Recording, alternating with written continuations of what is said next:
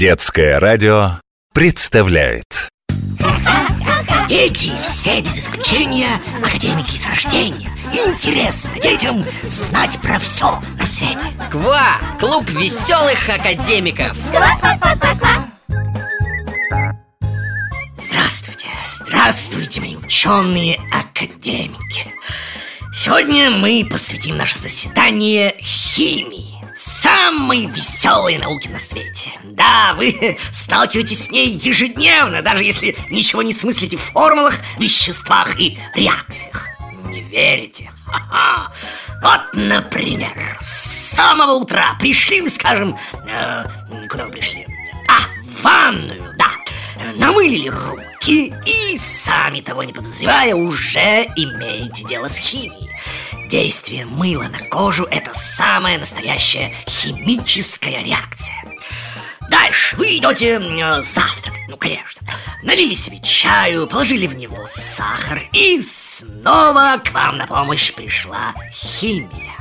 А затем на улице бах! Ох, дождь, гром, гроза, молния! А гулять вы не пошли, сели, что? А, рисовать. Взяли краски и снова пользуетесь дарами химии. Потом решили отправиться во двор, а, ну, несмотря на то, что дождь гулять все-таки полезно и нужно. Надели резиновые сапоги, спасибо химии. И можете смело шлепать по лужам. А даже если простудитесь, не беда. К вам снова на помощь придет наука. Пара микстур и все в порядке. Извините, не обращайте внимания, это, это мой помощник, младший лаборант Петя Промокашкин готовится к экспериментам в научной лаборатории. О, спокойно, спокойно. Поверьте, сегодня вам будет что вспомнить после встречи с ним. Ну что ж, добро пожаловать в мир науки, не будем терять ни минуты. Скорее в лектории, друзья. Лекторий. Всем привет! Здравствуйте, мои юные коллеги!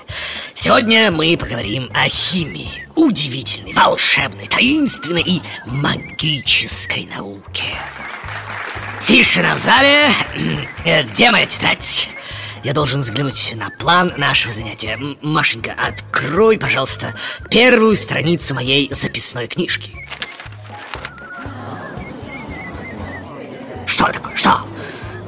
Вы хотите сказать, что в тетради ничего нет? Ни единой строчки? Да что, да не может быть, я, я только утром набросал план лекции. Что же это? А, ну, да, да. Вспомнил, Машенька. Поднеси, пожалуйста, тетрадь К вот этой вот э, настольной лампе. Да-да-да, ближе. Еще ближе. Ну ну что там теперь? Появилась запись? Так я и знал. Отлично. Дайте-ка сюда. Ну, конечно, я вспомнил. Вы явились сейчас свидетелями расшифровки тайнописи. Дело в том, что утром я никак не мог разыскать ни ручки, ни карандаша, и мне пришлось писать эту заметку тем, что было под рукой. А я тогда как раз пил чай с лимоном. Вот и пришлось сделать записи лимонным соком. Конечно, получилось не очень аккуратно, но прочитать можно. Сначала лимонные чернила кажутся невидимыми, но но стоит их нагреть над свечой или лампой, или прогладить горячим утюгом, как лимонный сок начинает проявляться, подгорать и коричневеть. Между прочим, этот способ тайнописи придумали химики, равно как и скрытое письмо молоком. И вы можете смело повторить этот опыт в домашних условиях. А сейчас, дорогие мои, вернемся, вернемся к лекции. Вы уже поняли, что химия наука удивительная. Она необходима всем в повседневной жизни. Без нее не обходятся ни строители, ни врачи, ни военные, ни домохозяйки. Э, секундочку, о чем я конкретно хотел сказать? А, да, вот. Как появилась эта наука? Я думаю, первым бессознательным, э, так сказать, химиком был первобытный человек, да. Например, когда зажег первый огонь или когда приготовил первую горячую похлебку. А может быть, когда начал с помощью огня изготавливать орудия труда и обжигать глину, чтобы получить посуду. А может быть, когда стал плавить металл и делать из него наконечники для стрел О, это случилось много тысяч лет назад Наши первобытные предки даже не подозревали, что занимаются химией Ученые считают, что химия как наука появилась примерно 5-6 тысяч лет тому назад в Месопотамии, э, Китае, Египте или э, Индии.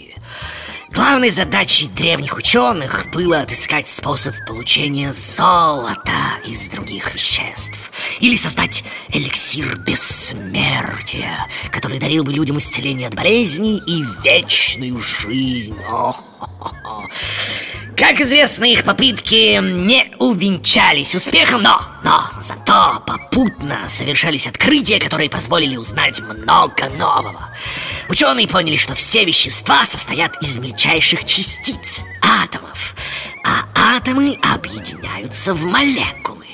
И были обнаружены многие химические элементы – а наш прославленный русский ученый упорядочил их в периодическую систему, которую стали назвать таблицей... Правильно, таблицей Менделеева.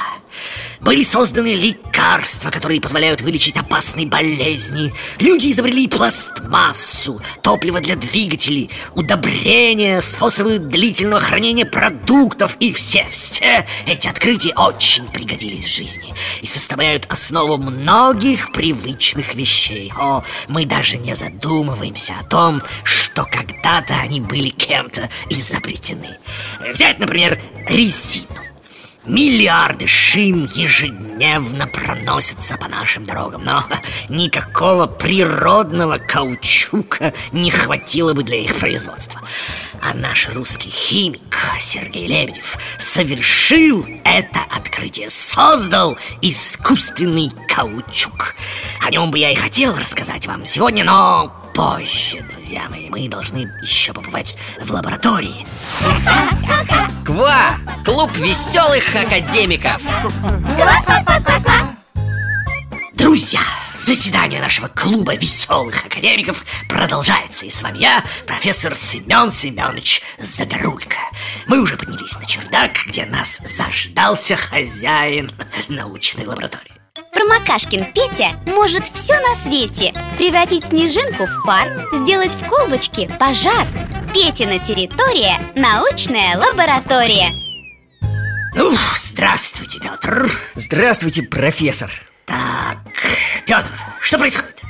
Я предупреждал вас, чтобы вы не заводили в лаборатории никаких животных, особенно кошек. Никаких кошек, профессор. Петя, Петя, ну, Тогда зачем по всему чердаку вы разложили куриные кости и чашки с молоком? Ну кого вы хотите обмануть? Семена Семеновича Загоруль? Ну что это такое, Петр? Профессор, я всего лишь подготовился к демонстрации химического опыта И сейчас вы в этом убедитесь Взгляните на эти куриные косточки И что? Я вижу, что эти кости стали мягкие, как пластилин что ты с ними сделал? Профессор, я лишь хотел с помощью химии доказать ребятам, как важно пить молоко. Да при чем здесь молоко? Я тебя спрашиваю. А, Ах, молоко. Кажется, я начинаю понимать. Интересно, продолжайте, продолжайте, Петр В молоке очень много кальция Полезного элемента, который делает наши кости крепкими. Если этот кальций из костей убрать, то они станут мягкими, как пластилин вот взгляните на эти куриные косточки Перед тем, как проводить эксперимент, я прекрасно пообедал курицей, обглодал кости до основания, а затем промыл их водой. Затем я аккуратно сложил кости в мисочку и залил уксусной кислотой. По химическим законам эта кислота растворила находящийся в костях кальций. Вот они и сделались мягкими. Молодец, Петр! С помощью этого опыта ты показал химическую реакцию и доказал, как важно пить молоко и есть молочные продукты. Ребята, хм, предлагаю всем э, подкрепиться. Все без исключения возьмите в руки по чашке молока и выпейте этот эликсир здоровья и прочности ваших костей. Да-да, это и вас касается, наши дорогие радиослушатели. И меня, по-моему, тоже. Как вкусно. Я могу продолжать, профессор? О, простите, конечно, конечно. Э, Только помните, химия не прощает небрежности и необдуманности. Надеюсь, вы не будете смешивать все подряд и ждать, что из этого получится. Конечно, профессор. Напротив, наши эксперименты будут носить самый безобидный характер. Я все придумал так, чтобы каждый желающий мог повторить этот опыт, не выходя из собственной кухни, используя то, что есть в хозяйстве. Хорошо, хорошо. Тогда я смело могу вас покинуть. Э, Дети, уважаемые дети, только помните, никакие опыты нельзя проводить без участия родителей или учителей, даже самые безобидные. Ребята, сегодня я покажу вам несколько фокусов с самым обычным яйцом. В одной руке у меня стеклянная бутылка с узким горлышком, а во второй сваренное вкрутую куриное яйцо. Через несколько минут я докажу вам, что это яйцо целиком и полностью окажется внутри сосуда. Причем я не буду его туда насильно запихивать. С помощью химического воздействия это яйцо совершенно добровольно, ну почти, легко заскочит в бутылку. Прошу тишины и внимания. Как я смогу затолкать яйцо внутрь, когда оно больше бутылочного горлышка? Обещаю, яйцо останется в целости и сохранности. Единственное, что я сделаю, это очищу его от скорлупы. Так, это займет совсем немного времени. Кстати, если бы я хотел очистить яйцо, даже не прикасаясь к нему руками, я бы повторил опыт с куриными косточками. Ведь яичная скорлупа состоит из кальция. Если бы я положил яйцо в емкость с уксусом, через какое-то время скорлупа бы растворилась. А сейчас я обычным способом очищаю яйцо от скорлупы. Вот оно. Отложим его пока в сторону и займемся бутылкой. У нас есть стеклянная емкость с достаточно узким горлышком. Еще нам понадобится полоска бумаги, спички и растительное масло. Тишина! Начинаем опыт! Главное делать все четко и быстро. Итак, поджигаем полоску бумаги и быстро опускаем в бутылку. Главное быть осторожным и не обжечь при этом пальцы. Теперь э, слегка смазываем горлышко бутылки подсолнечным маслом. Это сделает ее поверхность скользкой. Затем кладем на горлышко бутылки яйцо, слегка придерживаем его рукой, только для того, чтобы оно не упало. Ап! Яйцо оказалось внутри. Прошу не вскакивать со своих мест, я подойду к каждому. Уверен, вы даже не заметили, как это произошло. Как яйцо проскользнуло внутрь бутылки? Случилось это в тот самый момент, когда горящая бумага погасла. Почему это произошло? Давайте попробуем разобраться. Когда мы бросили горящую бумагу в бутылку, воздух в ней стал нагреваться и расширяться, то есть меняться. Часть теплого воздуха вышла наружу через щели между яйцом и горлышком бутылки. Когда же пламя погасло, воздух в бутылке стал резко охлаждаться. Это способствовало затягиванию воздуха извне. Однако путь воздушной массе преградило яйцо. Давление же воздуха снаружи было так велико, что оно буквально втолкнуло яйцо внутрь сосуда. Вот так! Этот опыт имеет многовековую историю, и людям неосведомленным кажется фокусом. Но вы знаете, что это не так. Ну, на этом все. Спустимся в кабинет. Боюсь, профессор нас уже заждался. Так, была не была. Напоследок мы с вами научим яйцо плавать. И поможет нам в этом химия. Вот глядите. Берем самое обычное сырое яйцо и кладем его в миску с водой.